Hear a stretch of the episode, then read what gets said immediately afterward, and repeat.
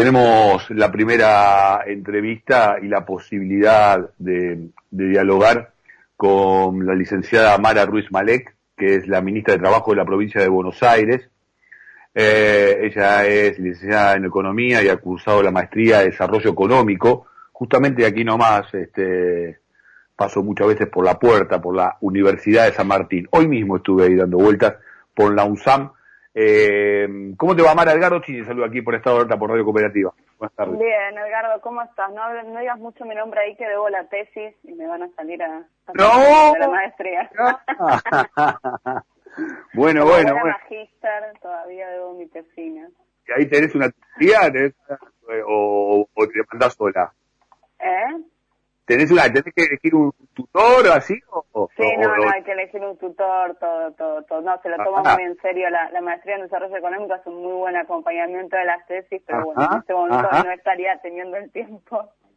No, muy bien, no, por supuesto, desde ya, desde ya, desde ya. Mara, eh, venimos conversando sobre el tema de, del trabajo en la provincia de Buenos Aires, en todo el país, en la ciudad de Buenos Aires, y sobre el laburo que, que, se viene haciendo para integrar, para incluir a muchos, a muchos sectores que están, que siguen quedando afuera, ¿no? Y la importancia de la fuerza laboral. Está instaladísimo el tema hasta el punto que el Papa Francisco en las últimas semanas ha hecho foco muy fuerte eh, en este, en este tema. Eh, si uno lo analiza desde el punto de vista económico, y dicho entre comillas, el commodity de lo que sería la fuerza laboral está en caída a partir de la tecnología, a partir de la situación de pandemia, eh, y ahí la responsabilidad de la gestión de generar trabajo y trabajo de calidad, ¿no? Trabajo de calidad, al menos para un bienestar mínimo. Objetivo gigante, pero creo que ese es el camino. Contame un poco cómo, cómo lo están pensando y si están proponiéndose algún, algún horizonte de este tipo, Mara. Bueno, un poco, eh, digamos, en la pospandemia, pero también en, la proyección desde el vamos de esta gestión de gobierno, la idea es esa, es exactamente esa, que crezca el empleo y que crezca el empleo eh, de calidad, digamos, no resignarnos a, a un empleo de peor calidad, con menos derechos, con menos cobertura de las contingencias, eh, ante un discurso que permanentemente propone esto, propone que la solución al desempleo es, digamos, la, precarización y, y, ceder en algunos derechos que, que los trabajadores y trabajadoras mismos han conquistado. Eh, nosotros creemos lo contrario, creemos que sí hay que apostar a las nuevas tecnologías, sí hay que apostar a mejorar la productividad, pero todo eso en pos de tener vidas y empleos mejores, digo, si no es medio sin sentido incorporar tecnología para estar peor. Eh, y en ese sentido tenemos varias líneas de trabajo, desde primero desde una fuerte protección de los derechos laborales, es decir, que, que nadie se haga sobrepase porque hay mucho de clima de época en cuanto se, se respetan los derechos laborales y, hemos hecho mucho esfuerzo en el 2020 para marcar un cambio de tendencia y mostrar que el Ministerio de Trabajo volvía a estar sentado defendiendo el eslabón más débil de la cadena, que son trabajadores y trabajadoras, y luego algunas propuestas eh, más en sentido productivo. Tenemos mesas sectoriales tripartitas donde dialogamos con cámaras y sindicatos propuestas justamente productivas para mejorar la producción, de incorporación de tecnología, de salud y seguridad en el trabajo, de, hasta de comercio exterior. Eh, tenemos mucho hincapié, estamos haciendo la formación profesional, estamos revisando todos los programas, todos los cursos, dialogando con todos los centros que dependen de la provincia, eh, tanto los que convenian con el Ministerio de Trabajo como con eh, el Ministerio de Educación. En la provincia tenemos un montón de oferta de cursos de formación laboral completamente gratuitos y estamos trabajando mucho con los centros para que esa oferta sea de calidad, sea en familias profesionales que son muy demandadas hoy por en el mundo laboral y que tienen buenos salarios y que además pueden aportar al desarrollo productivo de la provincia. Eh, programas para acompañar a emprendedores, de, de, de, de, estudiantes de oficio, que eso también es cierto que no se puede a veces generar de un día para el otro todo el trabajo en las empresas, las empresas para crecer tienen que invertir, tienen barreras, incertidumbre, eh, y está bueno que haya emprendimientos autogestivos, pero lo que queremos es que esos emprendimientos eh, transiten hacia un, bienestar igual que el que tiene un trabajador en relación de dependencia, porque si no me termina siendo una competencia eh, por ver quién se sacrifica más y no es la idea. ¿Cuánto de todo esto eh, se logra instrumentar desde eh, políticas públicas, desde el Estado finalmente, o sea que sea el Estado el que contrata? ¿Cuánto de todo esto se puede instrumentar desde el sector privado? Yo sé que están trabajando mucho con distintos municipios. Bueno, se firmó y tuvimos la posibilidad de, dialogar con este, diferentes referentes del Ministerio de Mujeres, de Género, eh, a partir de esta, de esta iniciativa de la inclusión de trabajo obligatorio para el estado de, trans. Eh, se conmemoró el Día del Abogado Laboralista con todo lo que tiene que ver con, la, con una discusión de, de este, hasta qué punto un abogado debe defender, si es laboralista, los derechos de los trabajadores eh, y hasta qué punto los, los abogados que son de las empresas también son laboralistas. Y hoy hubo varias manifestaciones eh, de distintos sectores en lo que tiene que ver con una demanda de un trabajo que, el trabajo que al menos este, permita no estar bajo la línea de la pobreza. De hecho, el ministerio este, que conduce Claudio Moroni ha avanzado también al respecto. Me gustaría saber cuánto acompañan ustedes desde la provincia en todas estas cuestiones y también en la contratación del trabajo informal. Muchos trabajadores nucleados en organizaciones sociales que reclaman tener una tarea específica, ¿no? Bueno, eh, es una pregunta amplia, pero en general, digo, nosotros acompañamos mucho todas las propuestas del gobierno nacional. De hecho, eh, hace poquito hoy nos llegó la resolución de los aumentos del, salario mínimo, que también celebramos. Eh, a ver, si la economía no crece y, también es necesario que para que crezca haya una mejor distribución del ingreso, digo, no creo que son complementarias estas dos cuestiones eh, por más políticas públicas que hagamos desde los ministerios de trabajo, eh, no va a ser suficiente. Digo, tiene que haber un mango en el bolsillo, tiene que haber eh, cierta estabilidad, tiene que haber mm, cierta protección a la, producción interna para que el, mercado de, bienes funcione.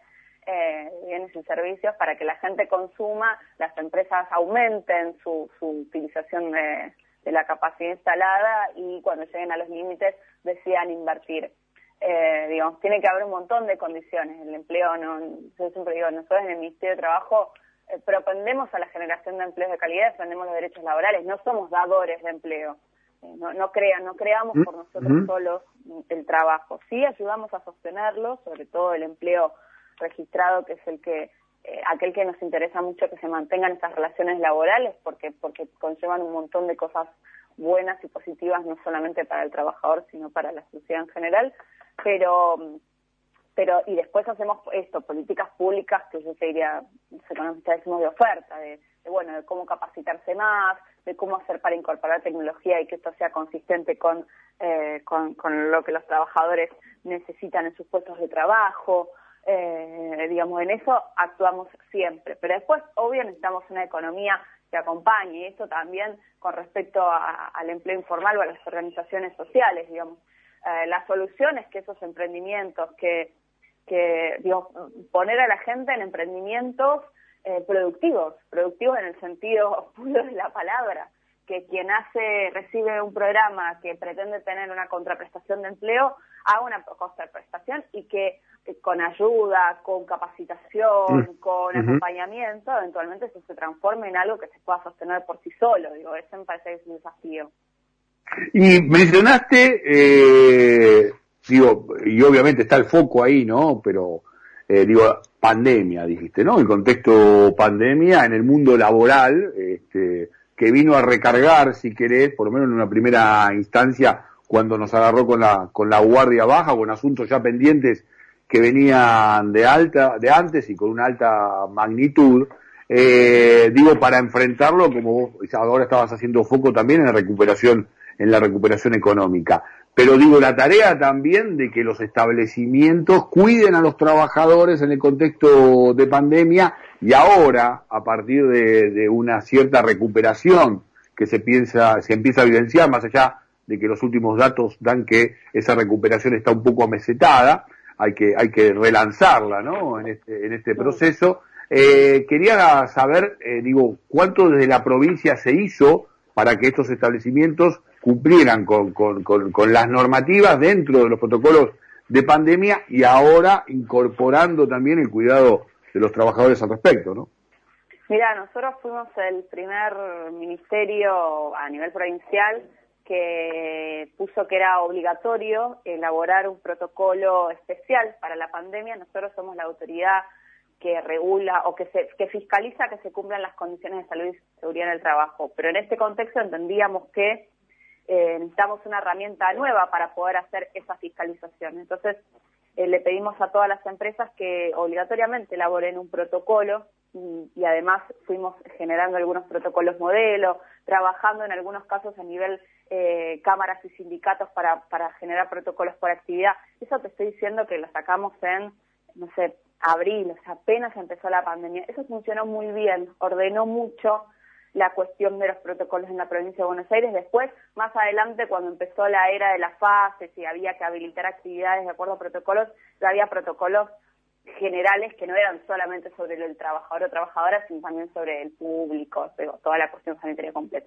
Pero nosotros teníamos que regular que los trabajadores estén cuidado del COVID, pusimos esa normativa, eh, hicimos muchas mesas de diálogo, intervenimos muchas veces cuando había algún caso de COVID en alguna planta, en algún comercio, donde había muchas dudas sobre cómo seguir, eh, con mucha interacción, por supuesto, de las autoridades sanitarias, tanto provinciales como municipales. Y nada, creo que la verdad es que lo que tuvimos es que los lugares de trabajo eh, fueron dentro de todo lo posible bastante seguros, que cuando había diferencias o dudas estuvo ahí el Estado para fiscalizar y para sancionar y para advertir y que se pudieran solucionar las cuestiones. Eh, creo que tuvimos una, una buena performance en la provincia. Eh, por supuesto, algunos eh, contagios y algunas cuestiones son inevitables. es una, enfermedad que tuvo una alta incidencia y en esta segunda ola se notó mucho.